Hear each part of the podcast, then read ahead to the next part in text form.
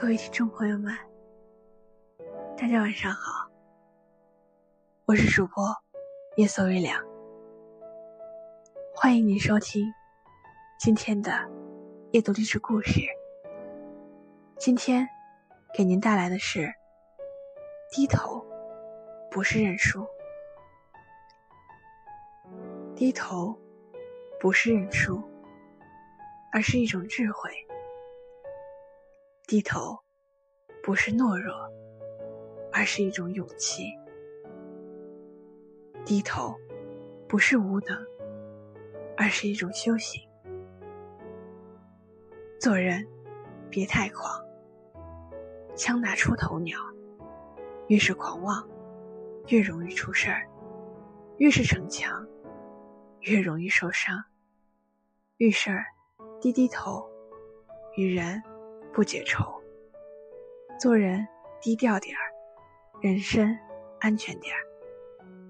也许低头会让你感觉到委屈，也许低头会让你损失利益。但是你要相信，现在吃亏只是暂时的，总有一天，你的低头会换来好处。你的委屈会得到补偿，懂得低头才叫聪明，学会低头才是智慧。真正的智者会忍，会让，不会斤斤计较，不会人前逞强，用低头化解冲突，用让步换来和平。低头是大度。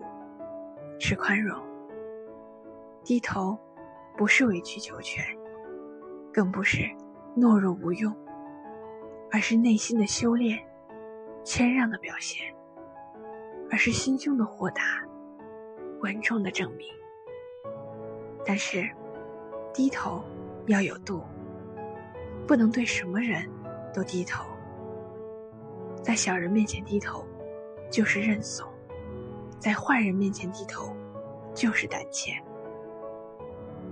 所以，应该只有在值得的人、正确的人、善良的人面前低头，才是一种付出。人要学会低头，在家人面前低头，家庭会和睦；在爱人面前低头，感情更稳固；在朋友面前低头。友情会深厚，在同事面前低头，工作更轻松。低头是勇气，抬头是自信。现在低头，是为了以后骄傲的抬头。总有一天，你为低头受过的罪，你因低头而吃过的亏，终会换来。你想要的那些幸福。